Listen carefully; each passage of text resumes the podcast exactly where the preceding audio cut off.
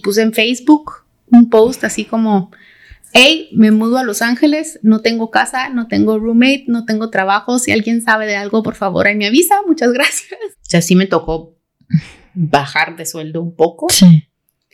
Em, pero yo dije, creo que Panteleón es un lugar en donde puedo crecer.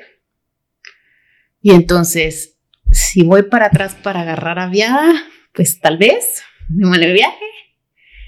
Y, y nada, y empecé a trabajar. Las amigas también eran latinas, hablábamos en español y así de que la gente nos decía, This is America, speak English. Eh, así, eh, estudiantes borrachos diciéndonos que deberíamos de estarles lavando los platos y cortándoles de la grama del jardín. No es cierto, o sea, desgraciados. Así, racistas, racistas. Hola, bienvenidos a un episodio más de Platicando con Yaque. El día de hoy platiqué con Adriana Olavarria, quien trabaja como especialista en programación y adquisiciones para pantalla, el streaming número uno de contenido en español en los Estados Unidos. En esta plática Adriana nos comparte anécdotas de su infancia, su choque cultural y experiencias de discriminación al mudarse de Guatemala a los Estados Unidos y además nos comparte cómo fue creando el trabajo de sus sueños en pantalla. Si desean conectar con Adriana, sus redes sociales están aquí en la descripción del episodio. Que lo disfruten. Bye. Y me encantaría que nos compartieras una anécdota súper chistosa que el otro día me dijiste eh, que yo le estaba diciendo. Yo te estaba diciendo que cuando era adolescente, mi mamá siempre repetía en la casa como más vale pedir perdón que pedir permiso. Y yo muy así, muy así, muy diva, también la quise aplicar cuando tenía 17 años y tú, eso no funcionaba en mi casa. Eh, no, no funcionaba en mi casa. Eh, no, pero no me acuerdo qué historia te conté porque te he contado tantas. Ay, es que. Pero sí, no, no funcionaba en mi casa porque en mi casa todo el mundo sabía todo de todo el mundo. me contaste que te fuiste a un nightclub, ¿cómo le dicen allá? una discoteca. Una discoteca. Y tú, ah, papá, voy a llegar más tarde. Ah, sí. Mm. Sí, mi papá me fue a sacar en bata. Em, sí, o sea, mi papá era de los que decía, eh, está bien que salgas a parrandear, yo te doy permiso a todas las fiestas que tú quieras, pero yo te voy a traer. ¿Verdad? Y entonces, ok, entonces me dijo, bueno, voy por ti a las 12 y yo así como, ay, pero es que todavía está buena la fiesta, yo todavía aquí me quiero quedar. Entonces mandé un mensajito así como, ¿será que me puedo quedar otra media hora? Me dijo que no. Yo me hice la loca.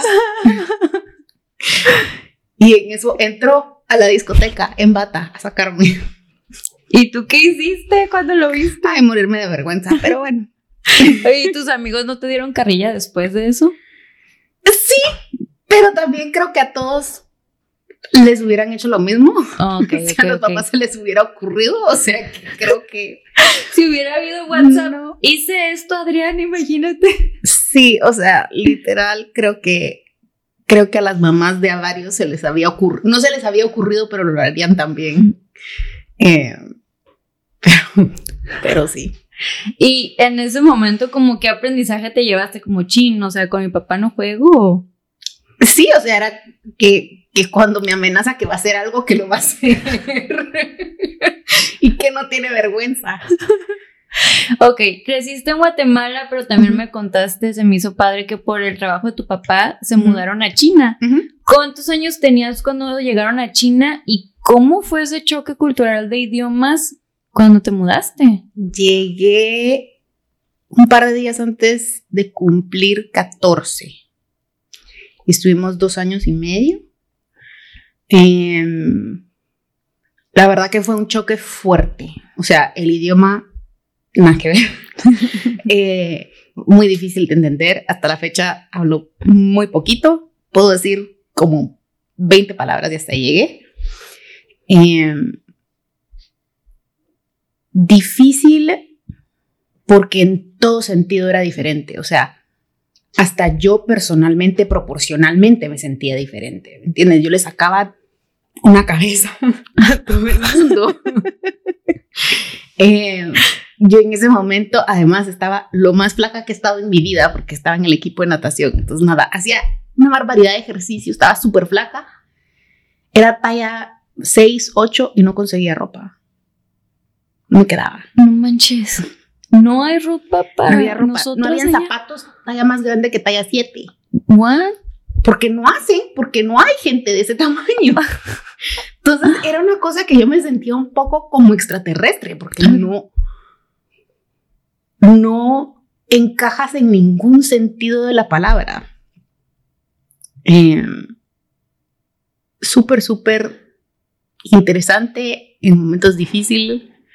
Eh, pero por otro lado, me forzó a hacer amistades eh, que no creo que serían igual de cercanas ahora, Hmm. además. Porque en ese momento el internet no era el mismo, no había WhatsApp, eh, ¿entiendes? No había Facebook, no había Instagram, no había nada. Entonces, te tocaba hacer amigos y ver cómo hacías. ¿Y tú te acuerdas de tu primer amiguito, amiguita, amigue Sí, allá? ¿Cómo fue? se llamaba Jackie. Ah, Em, sí, es, ella es de Hong Kong, todavía vive ahí. Em, sí, o sea, yo estaba en un colegio americano, o sea que todos Ah, hablaban inglés en el colegio, sí. pero aún así el colegio americano era 50% asiático, 50% occidental, como le decía. Y entonces era gente de todos lados, o sea, mi grupo de amigas era una de Hong Kong, una canadiense, una australiana, una que era canadiense francesa, una filipina. O sea, éramos como un poco mezcla de todos lados. Las Naciones Unidas allá. literal. Eh, además, todas éramos como más o menos de la misma altura y del mismo porte, y entonces éramos, y éramos punk, y entonces caminábamos por las calles y nos creíamos así no como te las- imagino de punk. Sí. Bueno, o sea, no era punk punk, era como punk Avril Lavigne, pero Ah, pero punk. Pero ajá, sí, es estilacho. la época. Eh, pero sí, era chistoso ver, o sea, porque veías así la masa de chinitas de este tamaño y de ahí todas así, vestidas con el delineado negro. y les sacábamos una cabeza a todos, muy chistoso. Oye, pero qué padre experiencia porque, uy, no sé, me imagino, porque estás en tu adolescencia, tienes 14 años, ¿no? Y dejas a tus amiguitas de la secundaria en Guatemala y no te mudas a Estados Unidos, donde dices, bueno, me encuentro otros latinos y sigo practicando mi español, o sea, practicando mi espa- hablando español, no tienes Sí. que practicar español, pero se van del otro lado del mundo y, y creo que eso te ayudó mucho a tu background, ¿no? A, no tener miedo de mudarte a Estados Unidos para estudiar. Sí. O sea, qué padre, porque, ok, eh, ah, ¿qué pasa? Regresas a China y allá haces la prepa. Hice los primeros dos años de prepa, Ajá. mitad. Y de ahí, o sea, yo estuve en Miami primero, estuve tres años en Miami. Nos, decían, nos dijeron que nos mudábamos a la China. Nos estuvimos en Hong Kong dos años y medio. Y de ahí nos dijeron un sábado y el jueves estábamos montados en el avión de regreso a Guatemala. Ok. Hice los últimos dos años del colegio en Guatemala. Wow. ¿Y cómo fue eso? O sea, ya tenías a tus amiguitas en China, también te causó como otro problema como papá. Fue pero- otro shock de regreso. Ay, manches, ¿qué sentías en esos momentos? Fue un choque para mí porque mudar, o sea, mudarme a Hong Kong fue súper diferente, pero me abrió de una forma, o sea, así de que o te acoplas o te acoplas, o sea, tienes que ver Sí. cómo abres Sí. la mentalidad ya. Y entonces, de irme de ahí, en donde además era muy independiente, porque es un lugar muy seguro, o sea, mis papás me decían, aquí tienes 20 pesos, vas al cine, ves, solo regresa antes de las 11 y pico y va, ok, bye. Eh, ir de ese ambiente a un ambiente en Guatemala en donde no puedes usar transporte público porque no es seguro. en donde siempre tenías que ir acompañada, siempre tenías que pedir permiso. Yo no tenía licencia, entonces no podía que- manejar, tenía sí. que pedirle a alguien que me llevara, que me trajera, que me fuera. que- Difícil. Y además difícil porque es Guatemala todavía es muy conservadora, es muy tradicional y yo ya no era esa persona. Chin. Entonces, cuando regresas con otra mentalidad y cómo, cómo te, ok, te reencuentras con tus amiguitas y Sí. con tu familia, o sea, tienes También. primos de tu, de tu generación, ¿no? Son más chiquitos, Son pero más sí. chiquitos. Y no sentías como, ay, yo estoy más avanzado, te veían como la libertina de la familia. Sí, por tener un otra- poco. ¿Tienes alguna experiencia? Todavía, bueno, todavía, o sea, todavía soy bastante más open mind, bastante más liberal que, que bastantes en mi familia. Mm. pongámosle, eh, po- de muchas formas, o sea, políticamente, socialmente, de, de, de forma de pensar, este, eh, mi abuelo, papá de mi papá, que no es guatemal, no era guatemalteco, era chileno, Ah. Pero su, su broma era que yo era su nieta comunista. y de hecho, estaba muriendo. Fuimos, yo lo fui a ver al hospital para poderme despedir y su saludo desde la cama en el hospital era, vino la nieta comunista. y yo así como, Ok, abuelo, No te acuerdas de mí. no soy comunista, soy demócrata, pero ok. No manches. Ay, oye, pero qué fuerte. Y ok, estamos en Guatemala y te vienes a Washington a empezar la universidad. O sea, pum, pum. ¿Por qué esa universidad? ¿Por qué Washington? Di- la broma que digo es que era lo más lejos que me podía ir de Guatemala, porque la verdad que esos últimos dos años en Guatemala me costaron. Eh, fue, fue muy difícil volverme a acoplar a un ambiente más cerrado de lo que estaba acostumbrada, de lo que yo quería. Yo quería algo, quería un ambiente en donde yo me podía ser independiente. ¿no? Y, y la broma es que Washington era lo más lejos que conseguí. Eh, pero también yo quería estudiar política. Y, um, y Washington era el lugar. Sí, sí, claro, y sí se da la oportunidad. Pero, ay, no. Ok, ¿y cómo le dices a tus papás? Bye, voy a aplicar a la universidad aquí. ¿Qué te dicen? ¿No pusieron el grito en el cielo? Eh, bueno, la expectativa siempre fue de venirme a Estados Unidos a estudiar.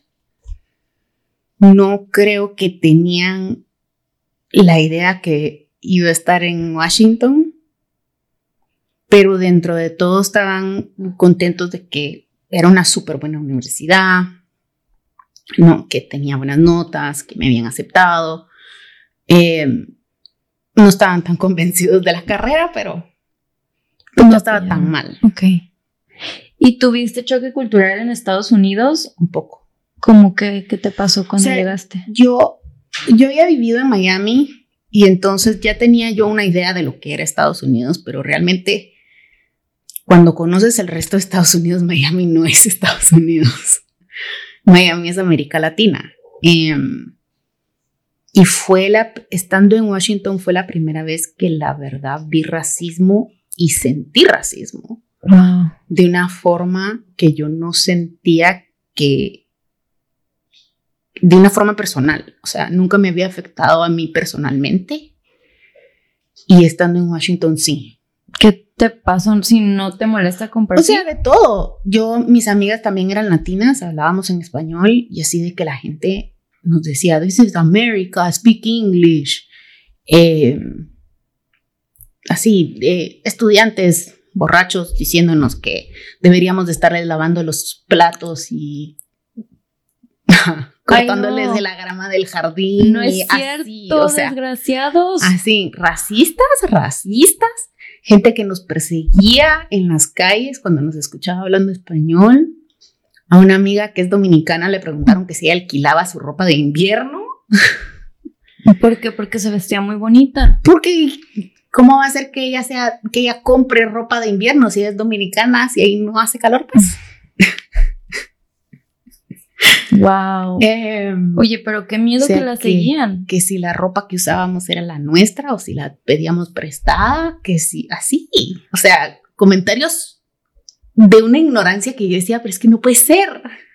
Oh my God. ¿Y todos eran güeros? Sí. Ay, Dios mío. ¿No te van a decir, aquí está un libro de historia?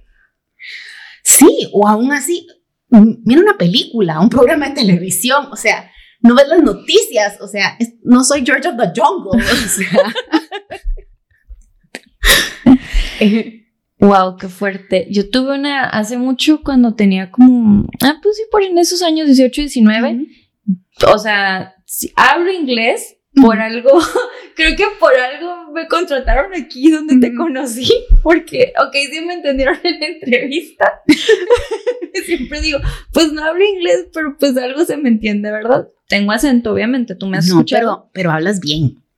Y, pero cuando tenía 18, agarré mi primer trabajo en San Diego como hostess en un restaurante, hice amistades, fuimos, estaba, no sé si era muy popular por estas áreas, pero allá nos gustaba el Olive Garden, ¿verdad? Comida italiana. Y estábamos en el baño, mi amiga, otra amiga y yo, y estábamos hablando español, y sale una señora y empieza a decir también que, oh, this is America, aquí no deberían de estar hablando español, que no sé qué, y mi amiga, no sé qué, que ella le dijo, pues le, le respondió en inglés, este no es tu problema, que no sabes, que sí podemos hablar español, la comunidad, y yo así de, nunca había tenido una experiencia de racismo, y yo, wow. Eso Claro. estuvo fuerte. O sea, sí se siente feo. Dices, yo lo había escuchado por gente y yo, ¿es en serio? ¿Esto pasa? Y cuando pasa, dices, wow. Ok, y luego de Georgetown te vas a hacer prácticas profesionales a Miami, señorita. Andas por todas Sí, partes. me lo he pasado de viaje. Oye, pero Parte qué creo que fue la experiencia Sí. de irnos a Hong Kong que se me quitó el miedo. O sea, si, si quiero ir a conocer algún lado, ¿por qué no? Y si quiero ir a vivir, si me parece interesante vivir en algún lado, ¿por qué no? No tengo por qué mudarme ahí de por vida, puedo ir un par de años, interesante, ya me aburrí, pues voy a otro lado, Eres medio nómada. un poco. Pero está curada, sí, sí, o sea, que no te da miedo, o sea, tomas No. los riesgos y dices, me voy con todo. Llegas a esta compañía que era como una agencia de talentos, De, res- eh, re- marketing, de PR, PR, perdón. relaciones públicas. Y yo así como, tengo la palabra, tengo la palabra, relaciones públicas. ¿Y ahí qué hacías? Eh, hacía, manejábamos clientes de un poco de todo, o sea, desde tecnología, eh, entretenimiento, eh, manejo de crisis, Ah. eh, un poco de todo. y tú estabas en la redacción. Sí, o sea, hacía redacción, hacía contacto con medios, eh, coordinación de entrevistas, eh, sí, un poco de todo. Y luego terminas la universidad, ¿no? Regresas a Washington. No, ya había terminado. Ah, ok, perdón, una disculpa. Pero lo que se me hace muy interesante que en el 2014 dices, o sea, nada que ver, o sea, nada que ver con la carrera, pero dices, me voy a París a estudiar este repostería. Sí. O sea, cuéntanos cómo nace y por qué te motivó a irte también hasta París. Eh, bueno, estando en Miami, me había puesto a cocinar. eh, siempre me había gustado algo, o sea, nunca le había agarrado como mayor cosa, pero sí, o sea, en la universidad me gustaba hacer tres leches y llevaba a los eventos, los cumpleaños y eso. Y estando trabajando en Miami, empecé a hacer cupcakes porque era la época que estaba Mm. popular hacer cupcakes. Y entonces los fines de semana largos cocinaba y los llevaba a la oficina. Ah, Eh, y llegó un punto con el trabajo que esta- estaba manejando casi solamente crisis al final wow. y me quemé. ¿Puedes Y- compartir qué tipo de crisis sin decir nombres o un ejemplo? Eh, sí, desde manufactura de comida y temas de problemas de producto, de calidad, control de calidad. Ok. Desde trabajé en minería eh, con temas de sindicatos. Mm. Eh, trabajé en temas desde Al CEO lo encontraron acostándose con alguien en su Ah. empleo. No más así bajito. O sea, de, de todo nos tocó. sí. Eh, y más que nada, yo lo que hacía era entrenar a los ejecutivos a hacer entrevistas con la prensa. Oh, ok. Eh, éramos un equipo y entonces cada quien como que se especializaba en su área. Ajá.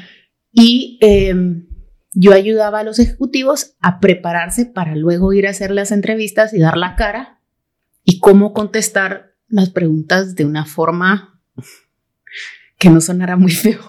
Claro. ¿Qué tipo de, como, si me estuvieras entrenando, como me tendría, cómo me entrenas o qué me O dirías? sea, practicaríamos cuáles son los tres mensajes que tú quieres comunicar, cuáles son los puntos que tú quieres decir. Ok, si te hacen una pregunta, ¿cómo desvías de esa pregunta para luego regresar al tema que tú quieres retomar? Mm.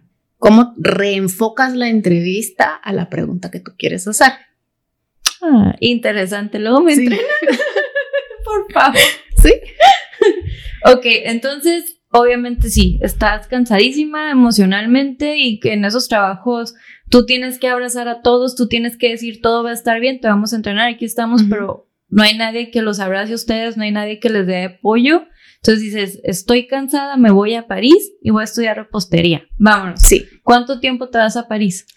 Estuve mm, casi cuatro meses. Cuatro meses. ¿Y cómo fue tu experiencia allá? Me encantó. La verdad que me Ay. encantó. Este, estábamos en un pueblito en el medio de la nada. Eh, me tocó practicar todo el francés que aprendí en el colegio y en la universidad. Eh, pero hice súper buenas amigas. Eh, logré los fines de semana, conocimos Francia, nos subíamos a los trenes, íbamos a ver y a conocer. Qué curada. Y, y sí, la verdad que me encantó. Qué padre. Y Y aprendí a hacer helado. Ay, luego tienes que hacernos aquí en la oficina. ¿Qué te iba a decir? Y pues allá, allá hay- no, nunca he ido. Me aspiro un día a ir. ¿Allá hay discriminación hacia los latinos o cómo te veían a ti? Sí, sí. Eh, o sea, Europa tiende a ser bastante cerrado, eh, tiende a ser bastante racista, tiende a ver un montón como a- al extranjero de menos. Eh, a mí me ayudó que hablo francés. Y claro, mi francés no es perfecto y tengo acento y me cuesta, pero solo era el hecho de que los entendía y que no los forzaba a hablar inglés, creo que me ayudaba un montón a que ellos dijeran, ah, ok, bueno, pues por lo menos nos entiende. Ok, ok, ese era su problema, como, oh, tengo que hablar inglés para comunicarme contigo, extranjera, que vienes a mi país. Claro. Ajá. Sí, ok, entiendo ya. Oh, ay, qué fuerte. O sea, bueno, no, pues es que aquí nos mudamos sabiendo con la mentalidad de voy a seguir aprendiendo inglés.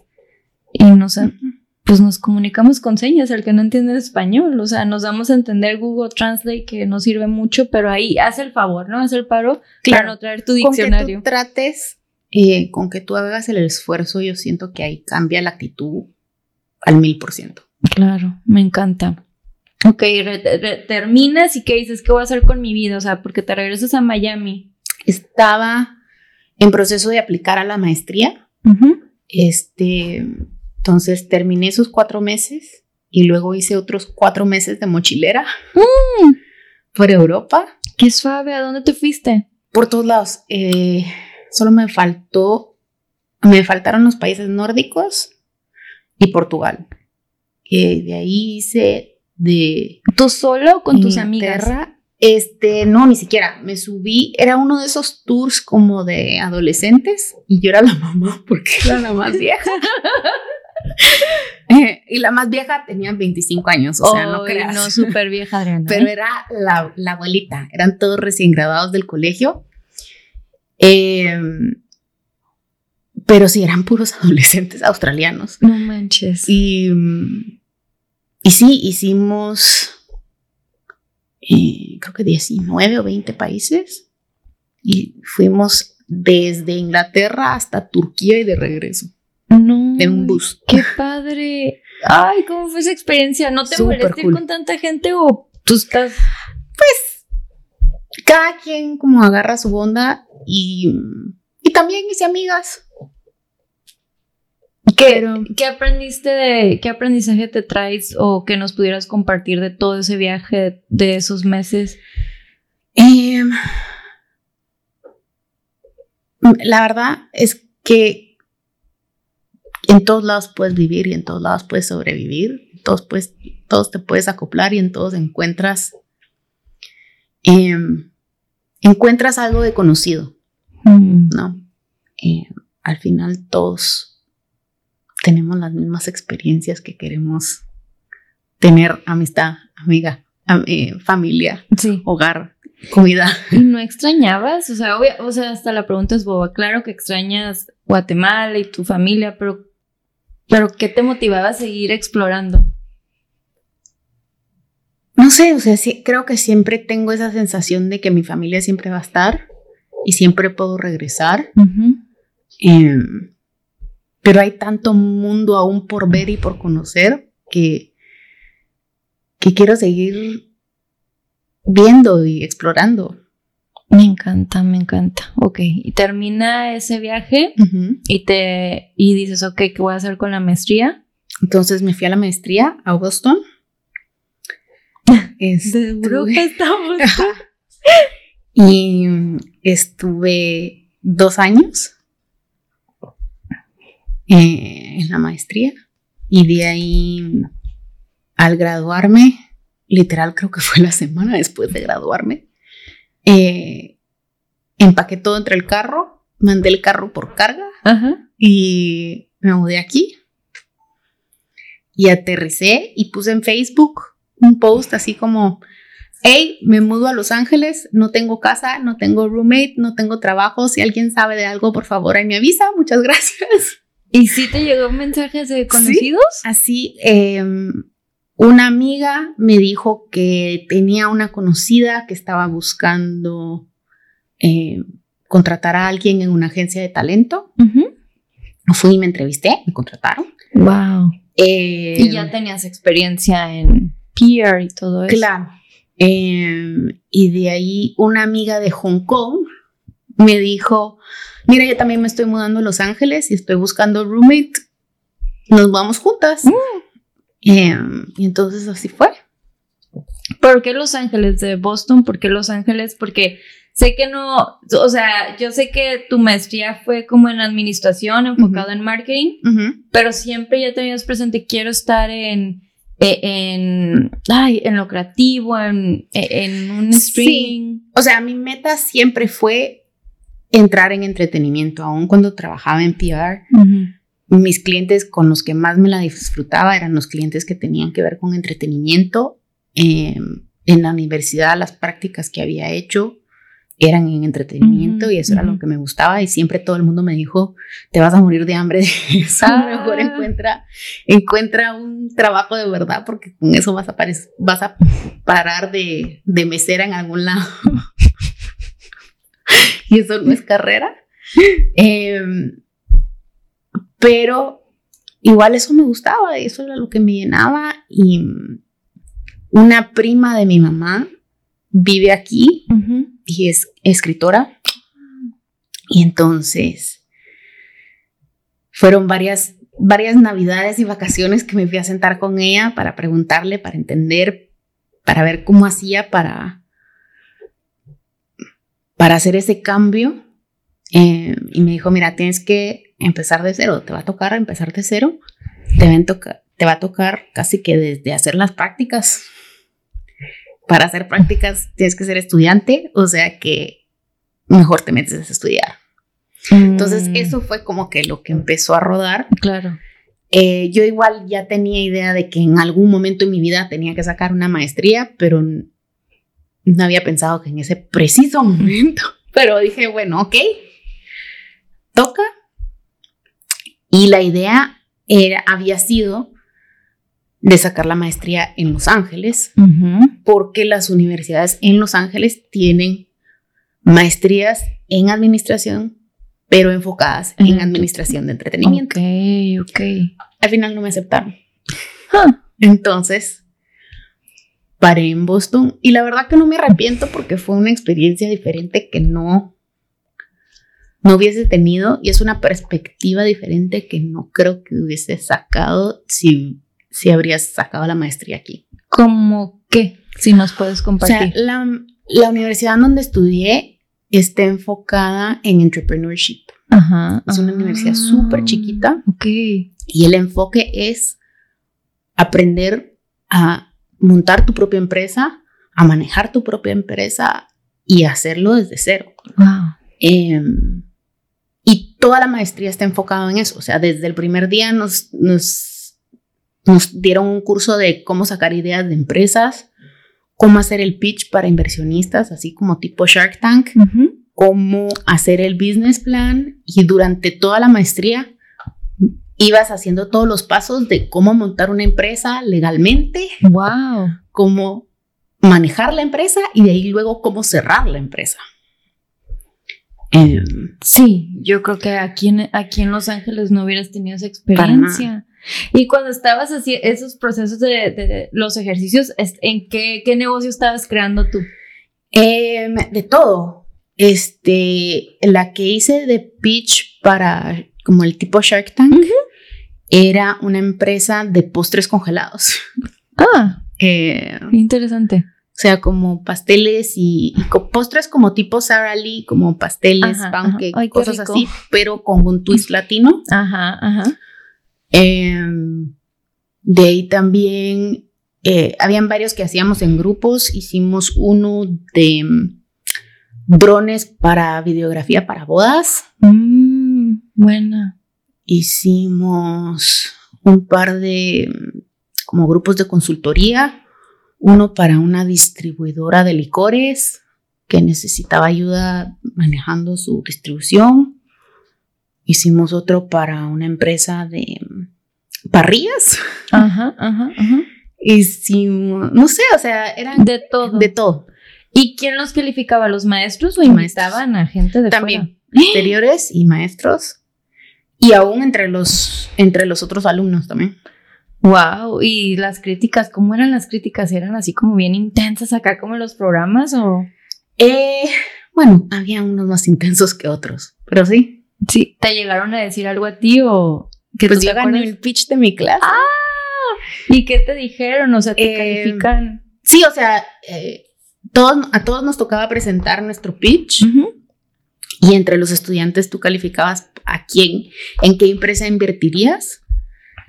Y, y yo salí entre las nominadas de mi, de mi clase que ¡Qué invertirían en mi negocio. Sí. O sea que si mañana recolectas todo eso y dices, oigan, ¿se acuerdan que gané el pitch? Este, Pues podría. Tengo de mis compañeros, hay varios que han montado negocios en base a lo que en base a lo que picharon. Wow, ok. Qué, qué curado. O sea, sí, definitivamente yo no creo que algo así hubieras tenido aquí en Los No. Ángeles. Ok, pero tú ya tenías tu meta y alguien de tus compañeros no te dijeron como, no, hey, no te vayas a Los Ángeles, está mejor la vida que en Boston. Creo que Boston es carito también, ¿no? Entonces, así como que digas, más barato no, pero tal vez te dijeron, hay más oportunidades de trabajo acá o... Sí, pero yo desde un principio estaba enfocada con que yo quería entretenimiento Mm. Y, y todos, eran, todos me miraban un poco como, ok. ¿Qué haces acá? O sea, Adriana, Adriana la loca que quiere trabajar en entretenimiento y el resto, o sea, tenía amigos que querían trabajar en consultoría, en salud, en finanzas. eh, y yo era la única que quería trabajar en entretenimiento, un poco loquita, pero Wow. Entonces, pues nos te mudas para acá, pones tu anuncio en Facebook, agarras roommate y empiezas a trabajar así en la agencia de talentos. ¿Y cómo fue tu primer día? ¿Te Pues, acuerdas de tu primer sí. día? Eh, sí, o sea, fue un montón. Eh, las agencias de talento son intensas. Eh, Es como eh, el diablo viste a la moda. un poco. ¿Era Sandy? Un poco. Eh, con la primera gente que yo estaba trabajando, era súper buena onda. Hasta la fecha somos amigas.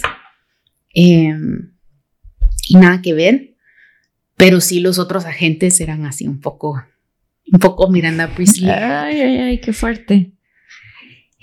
¿Tienes alguna experiencia que nos puedas compartir? Sin nombre, sin decir nada. Eh, bueno, de todo. O sea, me tocó desde que mi jefa se fue de vacaciones y tenía a medias una negociación y me tocó a mí negociar por ella. Wow. Y me mandaba, ella me mandaba por mensajito, ok, pídeles tal cosa y diles que no aceptas menos de tal cosa. Y yo, ok, disculpe, no acepto menos de tanto. Wow. Eh, me tocó ir, el departamento donde trabajaba yo dentro de la agencia era todo el below the line, o sea que cinematógrafos, editores, diseñadores de vestuario, diseñadores de escenario. Eh, me tocó ir a algunos de los award shows Mm. de, de cada gremio, interesantísimo. ¿Y qué hacías ahí? ¿Qué te tocaban hacer? ¿De Ir a apoyar a los Ah. clientes. Ah, qué curada. Eh, y la verdad que me encantó porque lograba sacar una relación así de tú a tú con los clientes todavía hasta la fecha. Cuando veo un programa de televisión me fijo quién estuvo para ver si reconozco nombres. Eh, y sí, sacas, no, sacas una amistad con los clientes. O sea, me, me encanta ver que, que consigan trabajos nuevos. O sea, eh, de repente eh, conozco a alguien que trabajó en, en uno de los nuevos shows de Disney Plus de, de los de Star Wars. Y Sí. así como, ¡Ah! ¡Qué no puedo creer que conseguí este trabajo, qué increíble, qué alegría me da por ella. Em, sí, o sea, me encanta ver que, que vayan creciendo sus, sus carreras también. Así como que, como que empezaron todos juntos agarrados de la mano, ¿no? Sí. Y tú eres la psicóloga también de los clientes, ¿no? ¿Cómo es la relación, cómo era ahí tu relación con los clientes? Obviamente, por lo que estás mencionando, es algo lindo, Claro, porque o sea- los recuerdas con cariño. Sí.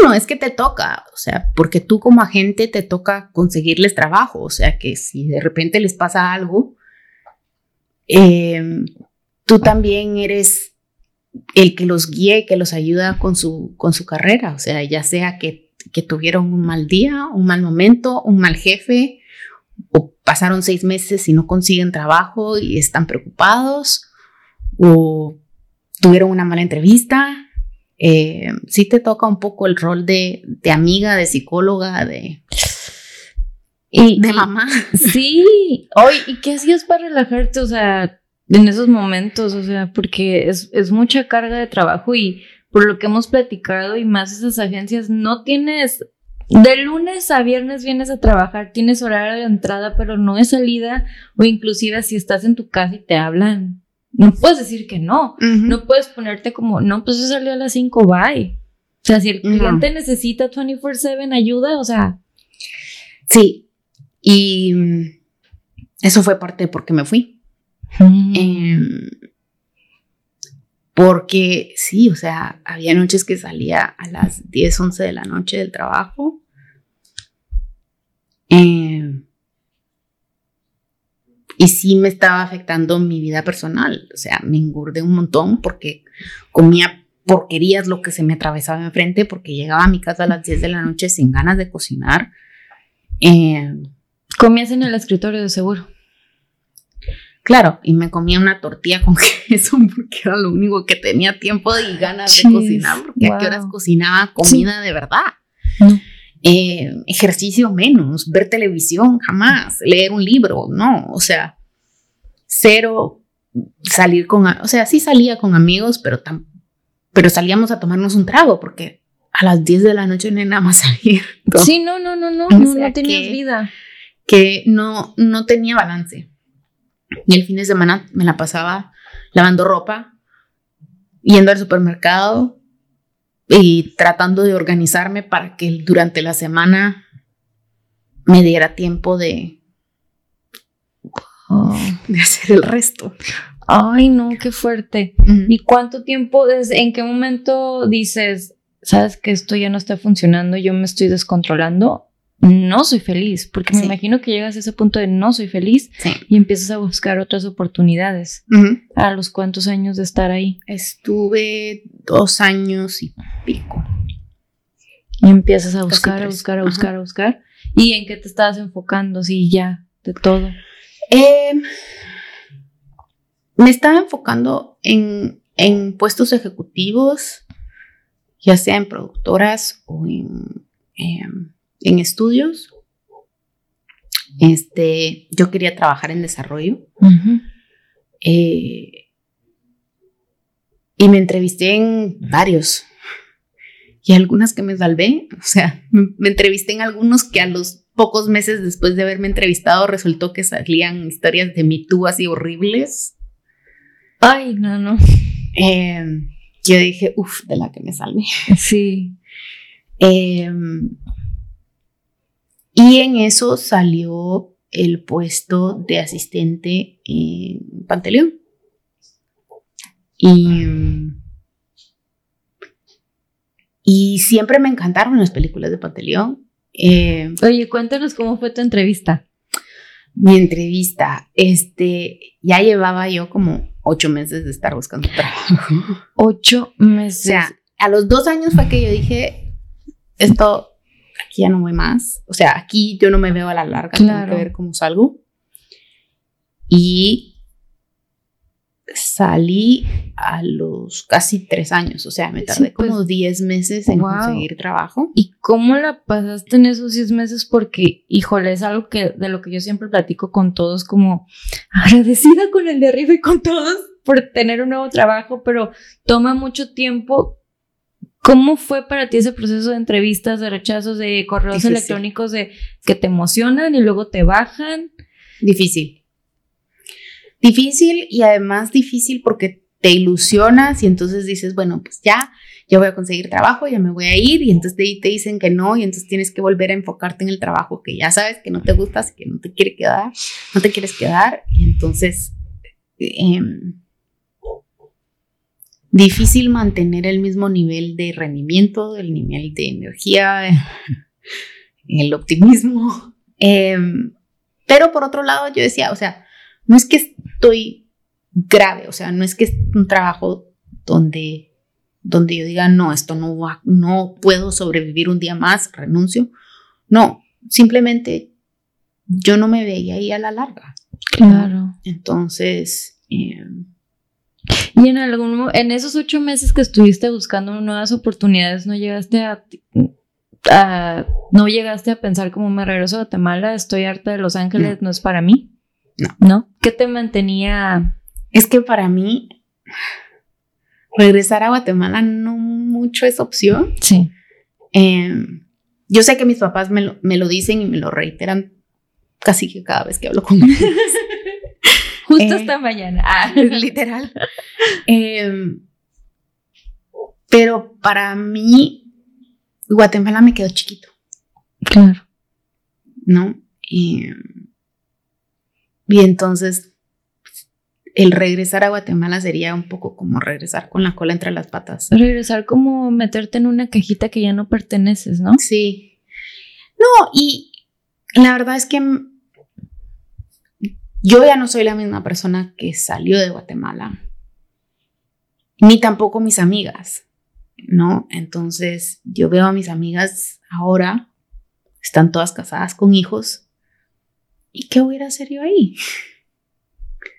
Inclusive hasta en carrera, ¿no? O sea, Claro, bueno, y también en carrera, no hay televisión, no hay cine, no hay, o sea, ¿qué voy a ir a hacer? Dar las noticias. entonces te tendrías que ir a México en ese caso. Pero, este, ok, ¿qué te mantenía viva aquí en Los Ángeles? ¿Qué, qué, qué te motivaba a decir, sabes qué? Estoy batallando, estoy cansada de, porque cuando uno está así, te comparto mi experiencia, yo, yo también he tenido muchos trabajos donde también he estado busque y busque. Tenía uno en donde mi manager me causaba, llegaba con dolor de estómago, yo ya, yo ya llegaba con dolor de estómago porque es muy feo. En ese caso, ella pensaba que yo le quería quitar su trabajo cuando yo solo quería agarrar experiencia en la oficina y es muy feo estar así. Pero, y, y todos los días aplicando eh, con las notificaciones de Indeed, de LinkedIn, y todo así de, ok, mando mi resumen, mando mi resumen y nada. Y tú, a ti que te mantenía en Los Ángeles, como, ¿qué visualizabas? Eh, pues muchas veces lo que hacía el fin de semana es que me subía al carro, iba a un vecindario a conocer. sea, el estar en esta ciudad me, me da un poco, me llena esa energía un poco de, mira toda la gente distinta que viene de tantos lugares diferentes para ver cómo trata de salir adelante. Eh, también en ese entonces yo hacía mucho networking. Eh, estaba metida en diferentes asociaciones de asistentes de la industria. Ah, ok. Entonces, que sí que un grupo de asistentes latinos, que sí asistentes de agencias, que sí.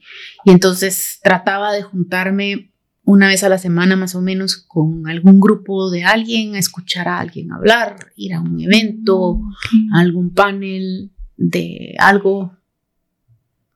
Y, ah, ok, y escuchar historias de otras personas, el Ujú. saber que, oye, ya estaban en este nivel, pero también estuvieron como tú te motivaba y decías, ok, puedo, puedo, puedo. Ujú. Ok, ok.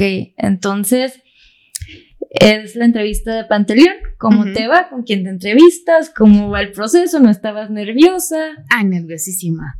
Eh, nerviosísima, además, porque era de las primeras entrevistas que tuve. O sea, me entrevisté en varios lugares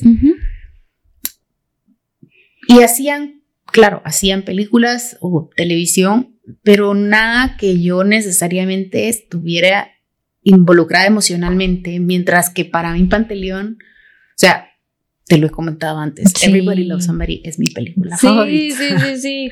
Está muy padre. Eh, y, y- y había salido creo que un año antes y yo la había ido a ver en cines tres o cuatro veces. O sea, yo iba sola al cine a ver esa película y tal vez era la única en el cine, pero me encantó. y nadie le pagó por decir eso. Ella ama esta Me película. encantó, y yo también. Me encanta la película. Y entonces sí sentía un poco ese nervios, eh, esos nervios así de, de que era una entrevista en un lugar en donde yo conocía lo que hacían y me gustaba. Claro. Y, y realmente quería trabajar aquí, ¿no? Em, entonces me entrevisté con los dos jefes Sí, sí, sí.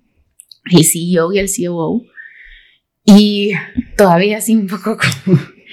eh, y estábamos así en una sala de conferencias o así. Ah, Ellos dos enfrente mío qué nervios. y me dicen, bueno, ¿y has visto alguna película? Y yo, sí. yo vi Everybody Loves Somebody como mil veces. Y me dice, yo creo que tú fuiste la única porque nadie vio esa película. Y yo, no. Yo la vi también varias veces. Em, y creo que parte de lo que les gustó, aparte de que de mi educación, ¿no? Porque el, el CEO tiene em, su, su trayectoria académica es bastante parecida a la mía. Em, creo que mucho de lo que les gustó es que hablamos sobre la representación y lo importante que es representar a latinos en medios de una forma positiva, de una forma eh, sin presentar estereotipos, Sí. eh, ¿no? Y mostrar que podemos ser médicos, abogados, cantantes, eh, artistas, políticos, Tenemos un lo que lugar sea en este mundo. Sí. y no somos siempre el narco, la sirvienta, el jardinero. Sí, sí, sí, sí, estoy de acuerdo. Y luego, Eh. ¿qué pasa de la entrevista? Ok, se dan cuenta que tienes demasiada pasión. que soy intensa. Em, me hicieron una oferta y justo yo estaba entrevistándome en un par de otros lugares. Em, me tocó negociar el sueldo porque Mm, sí era, sí había una diferencia entre el sueldo que yo estaba ganando en la agencia de talento y el sueldo ahí. O sea, sí me tocó bajar de sueldo un poco. Sí. Em, pero yo dije, creo que Panteleón es un lugar en donde puedo crecer. Y entonces, si voy para atrás para agarrar aviada, pues tal vez, me el viaje. Y, y nada, y empecé a trabajar. Ay, felicidades. Y les Sí. contaste a tu familia. Eres de las personas que si tienes una entrevista, eh, estás en el chat con la familia, tengo entrevista, me ofrecieron menos, todo, les vas contando todo el proceso. Sí. Y te dijeron, alguien te dijo, no, Adriana, estás loca, ¿cómo crees que vas a ganar menos? Aparte la vida en Los Ángeles está carísima. Eh, sí. Eh, normalmente es mi papá, es el que me da ese speech. Eh, pero también sabe que cuando tengo la mente fija en algo, hay, hay, pocas cosas que me pueden convencer de otra forma porque soy muy testaruda. Eh, pero, o sea, de, sí, tuvimos varias conversaciones, o sea, ¿será que lo tomo o no lo tomo? ¿Es menos sueldo? Uh -huh. O sea, es suficiente como para sobrevivir, pero tampoco es que sea... Sí, claro. Como pero, no me, o sea, si de vez en cuando no me, me compraba, compraba. no me puedo chocar, no me puede pasar nada porque. Como yo y de Friends sin aseguranza. eh, sí, estaba bastante justo, pero por otro lado, es un sacrificio por un tiempo para luego poder seguir creciendo. Eh, ¿Verdad? Y, y creo en la empresa y creo en lo que los valores y, y las metas eh, y entonces dije, bueno, pues con todo. Vamos a ver. Wow. Pues qué buena decisión, ¿verdad? Entonces, cuando entras a Panteleón, el equipo estaba chiquito. Sí. Te tocó así conocer. Sí. ¿Cómo fue tu, tu, ¿Te acuerdas de tu primer día en Panteleón? Así como que llegaste con tu loncherita y, ay, ¿dónde está Sí. el? Sí, eh, sí me acuerdo de mi primer día.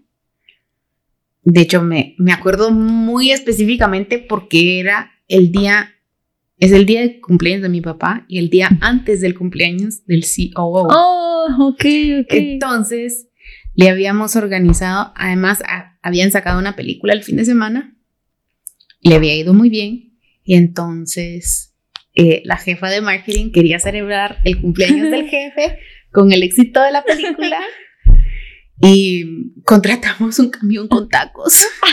no manches. Ay, qué rico. Entonces no se me olvida que mi primer día contratamos un camión con tacos. Eh, sí, también nerviosa. Eh, además diferente porque estábamos dentro de una empresa más grande, ¿no? Dentro de Mm. Lionsgate. Sí. Y Lionsgate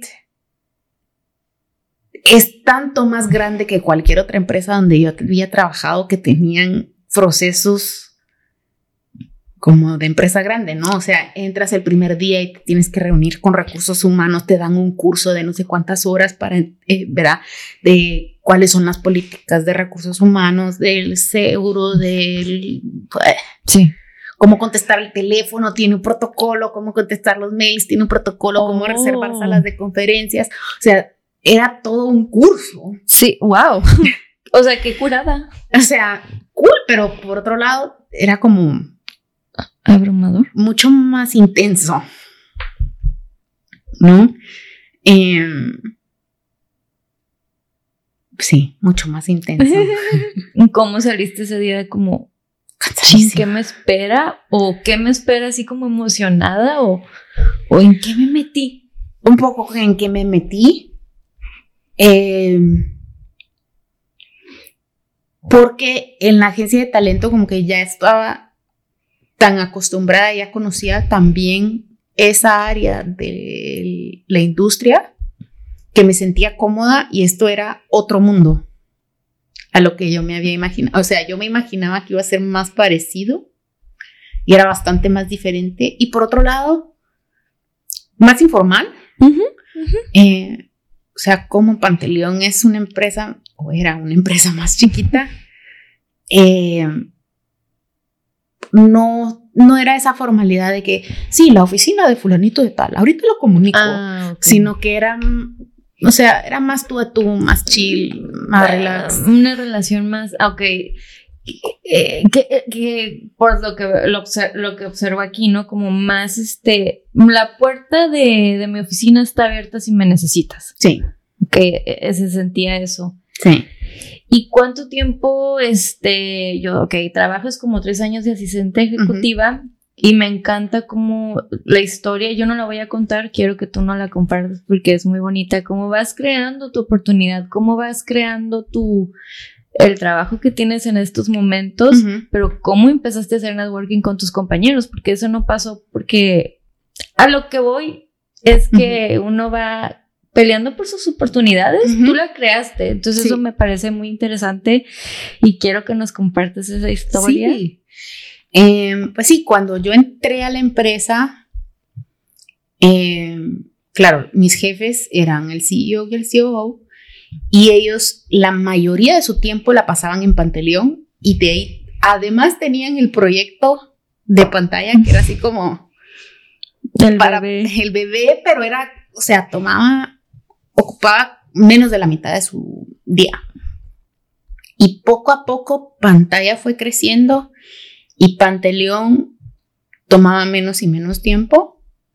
Em, y, y yo veía que éramos muy poquitos, o sea, la mayoría de los empleados eran empleados de Panteleón y empleados de pantalla eran como siete, incluyendo a los dos jefes. Em, y, y entonces obviamente yo los veía y yo decía, es que no son suficientes, no nos damos abasto. O sea, el jefe de contenido era una persona que manejaba desarrollo, producción, adquisiciones, contratos, programación y se sentaba al lado mío. Pobre hombre. Y el pobre yo decía, este hombre está haciendo el trabajo de cuatro o cinco departamentos. Deja ahí que cuatro o cinco personas, cuatro o cinco departamentos. Sí, sí, sí, sí. Y que todavía esos departamentos tienen otras ramas, sí. Y entonces yo decía, no nos damos abasto. Entonces, poquito a poco fui ofreciendo ayuda, o sea, porque... Y también me fueron dejando cosas, así de que, mira, no me da tiempo, me puedes leer este contrato y me dices qué dice, o... Wow. O mira, necesito que alguien me traquee las facturas de las tarjetas de crédito corporativas porque no sé cómo hacerlas, que eso ahora te toca a ti. Sí. Em, pero era así, porque además yo era la única asistente en toda la empresa. Wow. En las dos. o sea, Ah, sí. En, ambas pantallas y Panteleón era la única asistente. Entonces, había mucho del tema administrativo que no lograban hacer porque no les daba tiempo, porque de por sí no les daba tiempo a hacer el trabajo normal. Entonces, poquito a poco fui, me fueron dando cosas y yo fui pidiendo cosas. Em, y así fui agarrando confianza también en mí misma y agarrando la confianza de mis compañeros. Claro. Y entonces poco a poco yo iba viendo, ay, mira, esto está súper interesante. ¿Será que me explicas cómo funciona? Eh, y sí, y así. Wow. Y luego tienes, este, me compartiste de esta posición que tienes, la presentación que le pichaste al CEO, al COO, siempre me equivoco con los dos, CFO, pero esa es otra cosa, finanzas. Este, sí, sí, te empezó a motivar el jefe de contenido, no o sea, platicando y tú le, tú le dijiste, oye, yo noto que a la empresa le hace falta esto. Ajá. ¿Qué le hacía falta a la sí, empresa? O sea, a mí me daba un poco de cosita hablar en reuniones porque sentía como que no era mi lugar, ¿no? Sí. Como siendo la asistente y yo no soy ejecutiva, no, no me toca opinar. Eh, esta gente, ese es su trabajo y asumo que sabe más que yo.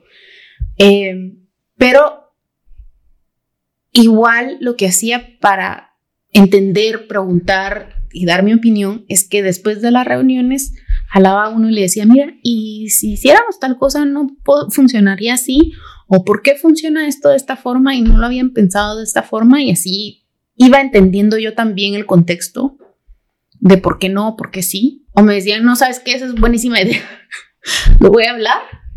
Em, y entonces en una de esas estábamos, habíamos lanzado una serie y estábamos en una reunión y dijeron, no, es que la serie fracasó, un fracaso total, nadie vio esto, o sea, nos fue grave. Y entonces yo jalé al jefe de contenido después de la reunión y le dije, pero ¿en base a qué? Porque yo no veo que los números estén tan mal. O sea, sí tiene. O sea, claro, no lo vio una millonada de, gente, pero no es que estén, no es que lo vaya a haber visto tres pelones, o sea, sí, Sí. tiene volumen, ¿no? ¿En base a qué están basando que fue un fracaso? ¿Qué, qué métrica? ¿Qué números? Y me dijo, pues, no, o sea, porque están viendo esto y no le fue tan bien como esto y entonces ellos creen que eso es un fracaso. Y yo, pero, ok, pero lo puedes medir mil formas. O sea, el éxito se mide de mil formas Sí, sí, sí, sí. Y es una ciencia. O sea, no puedes decir a esto le fue mal porque lo vieron cinco en vez de verlo siete. O sea, es Sí, sí, sí, como yo creería que sería un fracaso, no exactamente la serie, pero o no le llegó al target, sí, de plano, cero personas lo vieron. claro. O sea, o si tienes una serie que lo vieron tres millones de personas y de ahí una serie que la vieron cinco mil, dices, bueno, ok. Ajá, ajá, y o sea, está... pero la diferencia no era tanta. Entonces me dijo, no, pero tienes razón. O sea, no estamos midiéndolo. Mucho es bajo tu, tu propio gut feeling de qué es lo que sientes, de, ¿verdad? Y los jefes en eso se están basando, es su gut feeling de que le fue bien o le fue mal. Y yo, ok, pero eso no es una medida. en, una balanza, en las vibras. no es una medida, o sea, tú no, no mides un estado financiero de, ay, a la empresa le fue bien. ¿Por qué dices, ay, porque vino mucha gente a la tienda? O sea, eso no es, no, tú das un estado de cuentas, un estado financiero. números, números, números. O sea, el número es el que te habla. Me dice, pues sí, haz una presentación, a ver cómo le hacemos. Y yo así como, ok. wow. Eh, y me tardé, me tardé varios meses en hacer mi presentación porque me puse a hacer research. Sí, claro. O sea, cómo hace Netflix, cómo hace Hulu, cómo hace Amazon, cómo hacían los diferentes streamers para medir. Y claro, en ese entonces, eh, Netflix ahora publica algunos números y Amazon ahora publica algunos números, pero en ese entonces no publicaban nada. Ah. Entonces era buscar en artículos rebuscados en donde veías un quote de un ejecutivo que decía, bueno, cree tal cosa y entonces, bueno, ok, ¿eso qué quiere decir? Bueno, para decir eso tienen que saber tal cosa, ¿no? Y, y entonces fui montando mi presentación y, y decir, ok, este streamer hace esto, este streamer hace esto, este streamer hace eso. Hay mil formas de partir un pastel.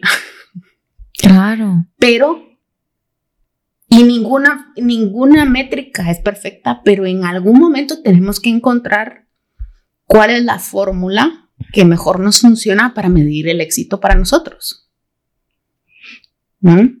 Oye, ¿cómo, ¿cuáles eran tus sentimientos? Bueno, este, los nervios o qué traías en esos momentos al hacer la sí, presentación. no, y mucho mucho imposter syndrome, o sea, ¿quién Oh. soy yo para decirle a esta gente que sabe tanto más que yo, tiene veintitantos años de experiencia en esta industria? ¿Y quién soy yo para venirles a dar una presentación de, miren, ustedes no saben números? O sea, sí, sí, definitivamente me sentía un poco como, como una niña presentándole un poco y a sus papás.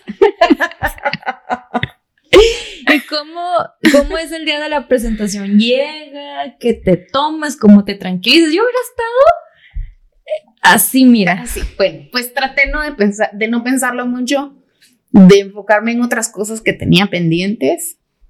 Em, además, la presentación fue a media pandemia, o sea que fue por Zoom. Oh, ok. Em, y sí, o sea, tratar de no pensarlo mucho. Y vámonos con Ya. todo. Un cafecito, un vaso de agua. Ya. Qué nervios. Pero ¿sabes qué me encanta?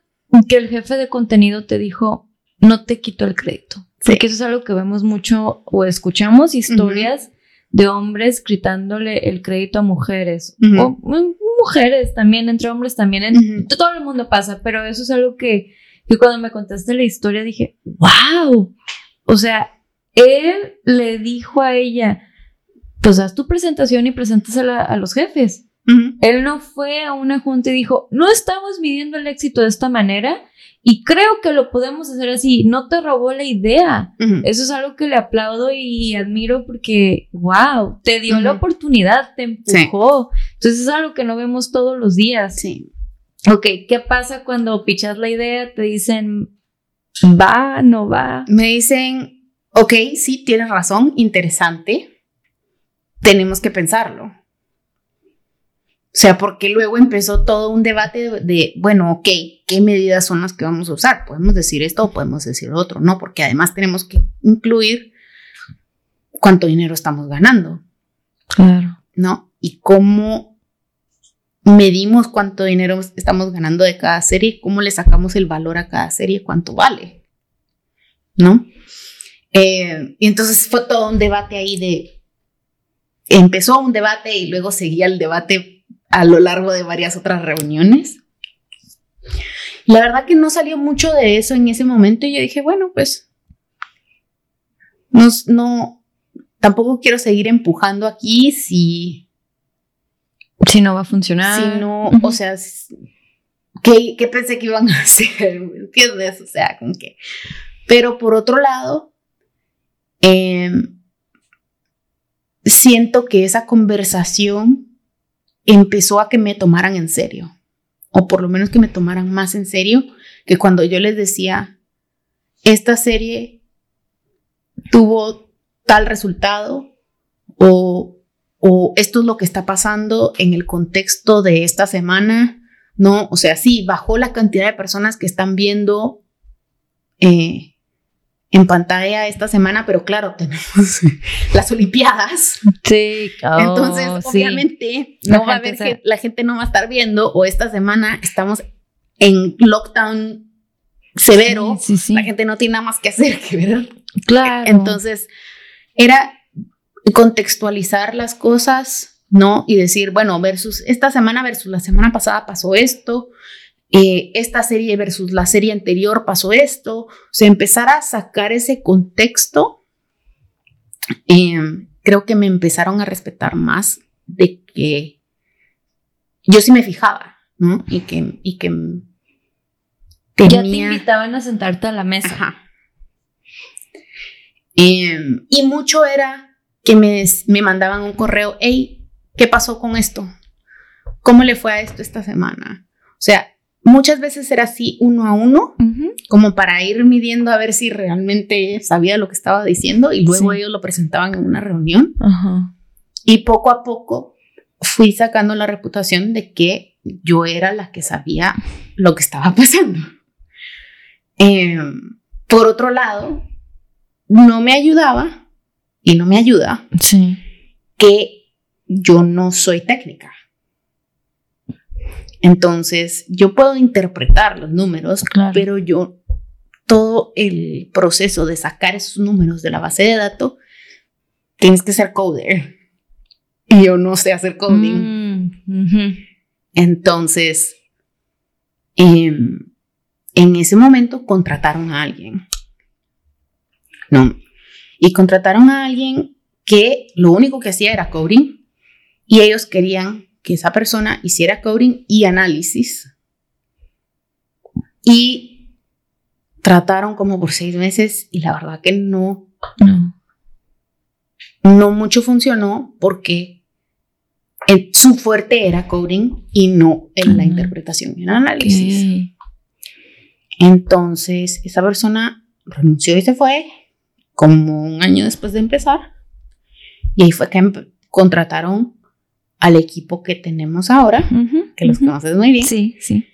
Y entendieron que el, tiene que ser un proceso de la mano, ¿no? O sea, no puede ser solo los números puros porque necesitas el contexto del contenido.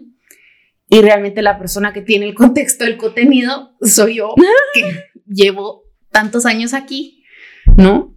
Conozco todas las series cuando salieron, cuando no salieron, Sí. en, qué, en qué orden. Eres una qué librería. cosa, y yo manejo el calendario. Mm, ¿no? sí, Y es entonces, al yo manejar el calendario, dicen, ok, ¿qué fue lo que pasó este fin de semana? ¿Qué serie había salido? ¿Qué serie no? ¿Cuándo fue que salió esto? O sea, todo ese contexto y, y además el haber estado aquí tanto tiempo, conocer a todo el equipo en lo que ha ido creciendo, me pueden decir, ok, ¿qué fue lo que pasó aquí? Y yo puedo decir, no, es que me acuerdo que el de marketing dijo que ese fin de semana iban a hacer tal cosa.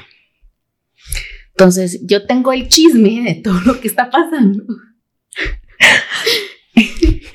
y puedo contextualizar la data. Entonces, realmente el, el, la interpretación eh, es, un, es una colaboración entre el equipo de, de data y yo. Wow. Hacemos los dos a la mano. Wow. Wow. Pues muchas felicidades. Que ahorita ya eres nada más especialista en programación y adquisiciones, ¿no? Este, ¿cómo te sientes que cuando ya tenías ese Sí, pues es un título, o sea, ya esa posición, ya dejas este puesto y ya me voy para acá, o sea, dices, todos los sacrificios, ¿te acordaste de que de la entrevista, de la negociación del salario, como valió la pena? Sí, sí, definitivamente. Em, o sea, el día que me hicieron la oferta del nuevo título y el nuevo salario, fui al baño a llorar. Ah. Em,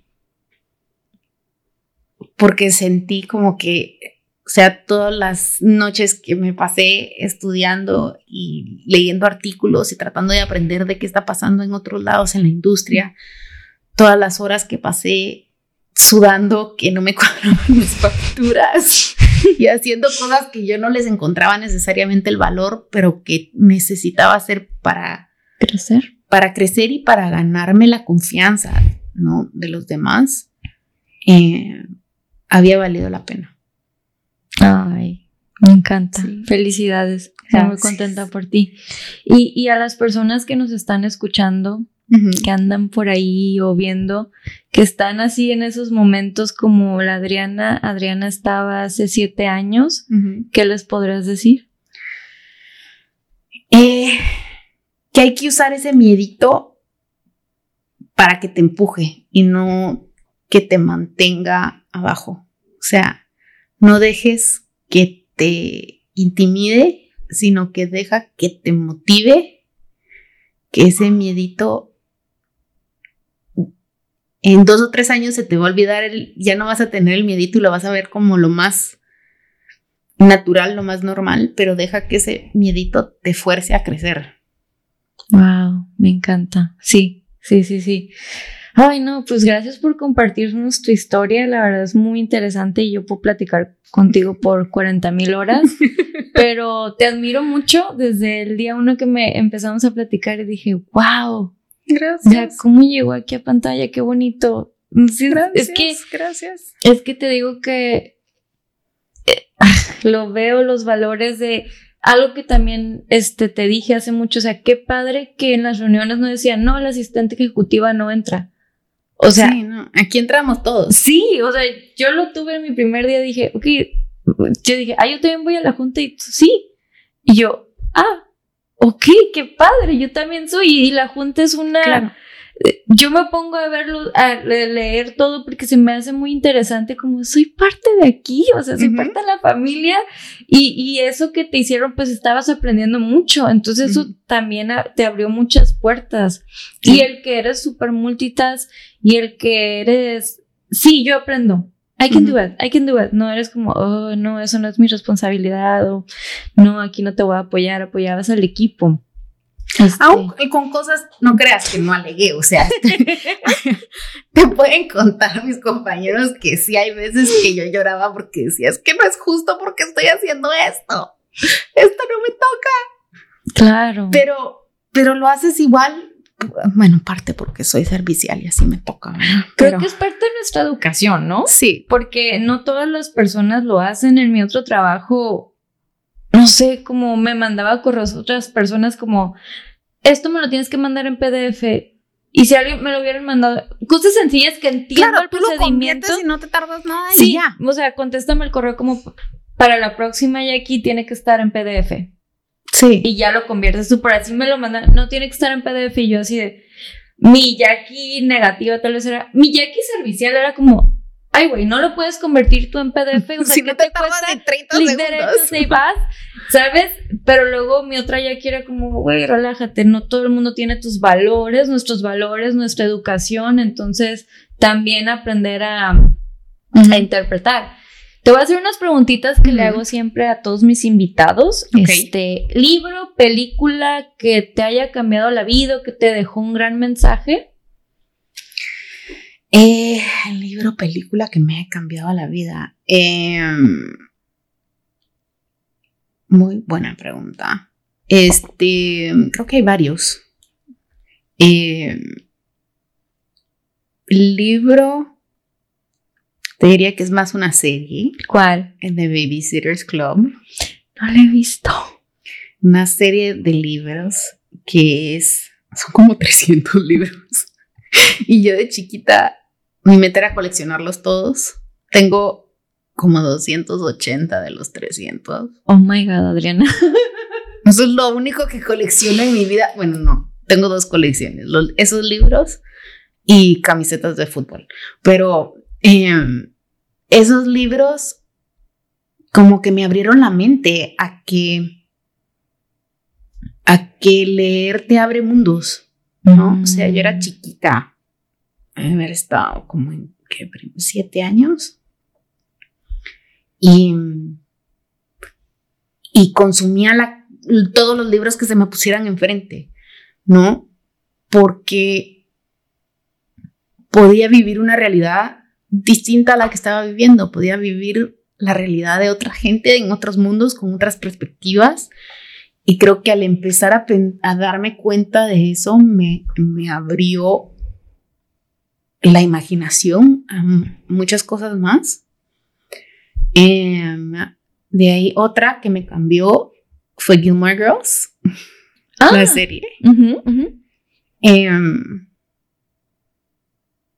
parte porque la serie, eh, la- el personaje de Rory era como un año mayor que yo, y entonces yo iba siguiendo más o menos la trayectoria y muchas experiencias que pasaba ella, ¿no? Mm. O sea, su primer día del colegio, su, su primer día de la universidad, el proceso de aplicaciones. em, y para mí además eh, era un poco de confort porque eh, lo podía ver en donde estuviera, ¿no? O sea, la, en la primera serie salió yo viviendo en Miami, La segunda temporada la vi viviendo en Hong Kong y la bajaba por internet en, en LimeWire, arruiné la computadora. Llena de virus. o sea, había una que, habían varios episodios que nunca los vi, solo los escuché porque el link me había bajado solo el audio y no el video y entonces yo miraba las fotos por internet y, y luego es- viviendo en Guatemala siguió la serie y luego estando en la universidad siguió la serie, entonces era como, como el nudo como, el que, se, la- que seguía mi misma trayectoria, pero además era mi constante. No importaba dónde yo viviera, tenía esa historia y esos personajes como, como, ¿Contigo? ajá, como acompañándote. conmigo. Ok. Sí, como que no te sentías sola. Ajá. Como cuando prendes la tele y estás cocinando y te sientes acom- Bueno, Ajá. yo hago eso, no sé si Ah, tú sí. lo haces. Yo generalizando aquí, pero te sientes acompañada. Claro. Y, y son personajes que yo me identificaba. Además, la actriz es latina. Eh, y hasta ese entonces yo realmente no había visto a alguien latino en televisión que se pareciera a mí, Buen punto, sí. eh, ¿no? O sea, siento que siempre está esa, ese estereotipo de que las latinas son unas morenazas. Sí. No, Sofía Vergara así súper duper Sí. y ya esa no soy yo. Sí. O está como la señora de la limpieza con el uniforme de, de la de, o sea, la que hace la... Porque la latina que no tenemos. Que no, que sin tampoco ofender a soy que no, que no, como que no debes aspirar a nada porque eres latina. Claro, o, o que es como parte del chiste, ¿no? O sea, ay, es que mira cómo no habla español, no habla bien inglés. Ay, jajaja, mira cómo Sí. es la que eh, anda por detrás mío eh, limpiando mis desastres. Ay, jajaja, mira, o sea, esta era una mujer latina que, claro, no hace el papel de una mujer latina, pero es una mujer latina que se parece a mí y que está pasando por los mismos problemas que yo, ¿no? O sea, está viendo que sí le gusta el tipo del colegio, pero que sí la vio, que no la vio, que anda con la otra, que esto, que lo otro, que sí que está aplicando a la universidad, pero que le dijo que esto, que lo otro, que le fue mal en el examen, que, o sea, son los mismos problemas. Sí. Pero yo no me había visto reflejada en alguien de esa forma. No, porque en las novelas veíamos eso. Este. Claro, y en las novelas son mayores.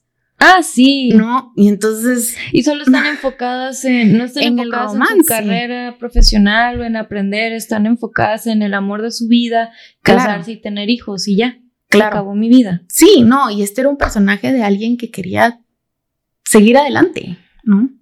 Me encanta. ¿Y cuál ha sido uno de los peores consejos que te han dado? Que no renuncies si no te gusta algo. Que no renuncie. O sea, si estás en un trabajo o estás en una situación y tú dices, esto no está bien, esto no es correcto, esto no va conmigo, no me gusta, no quiero estar aquí, o sea, si tu instinto te dice que algo no está bien, tienes que seguir ese instinto, por mucho que te digan, no, es que si no llevas ni un año en ese trabajo, no puedes renunciar porque se te va a ver feo. No, no puedes, ¿qué, qué va a decir la gente? No, porque después te va, o sea, no, si algo no está bien, no está bien. y, y tienes que seguir ese instinto interno tuyo de decir, no estoy feliz y no quiero estar aquí. Y no hay por qué tienes que aguantar algo que no, que en tu ser no sientes que esté bien. Wow. Sí, sí, no, no, no. Y no sé si fue alguien de nuestra, fue alguien latino, latina, porque viene mucho nuestra educación como no, no se renuncia. Claro, se va a ver súper mal que cómo vas a renunciar y cambiar de trabajo cada una vez al año, se va a ver horrible. Nadie te va a querer contratar. ¿Quién te crees que para estar renunciando tanto? Ay, la niña preocupada por su salud mental o... Se va a ver horrible en tu currículum, nadie va a quererte contratar si tienes cuatro trabajos en cuatro años, ¿cómo vas a hacer? O sea, necesitas mantenerte ahí y que te promuevan para que se vea bien porque si no, o sea, no, si no, algo no está bien, no está bien. Y la gente entiende que si estás en un lugar tóxico, estuviste en un lugar tóxico y saliste corriendo. No va a cambiar. Nadie tiene por qué aguantar eso. Me encanta. Y aplicarlo en todos los aspectos de nuestras vidas, ¿no? Claro. No así como en amistades, en relaciones, como si algo no se siente bien. Si algo no se siente bien, no. O sea, siempre, siempre tienes una solución, siempre tienes otra opción. Y eh, para finalizar, ¿cómo te gustaría ser recordada en este mundo? ¿Qué legado te gustaría dejar cuando ya, ya no estés aquí físicamente? Muy buena pregunta. Em, no sé. Em, que soy una persona que me preocupo por el bien de los demás. Creo que eso es lo que quiero dejar. Que, que no. Que no me priorizo a mí misma necesariamente de una forma egoísta, sino que pienso en, en ayudar a los demás, a echar una mano, a, a levantar a los que están a mi alrededor para que ellos también logren su capacidad máxima. Qué bonito, me encanta. Pues agradecida contigo por estar aquí con nosotros. Este, gracias por invitarme. Gracias a ti, gracias a todos los que nos están viendo o escuchando. Que tengan un bonito día, tarde o noche. Voy.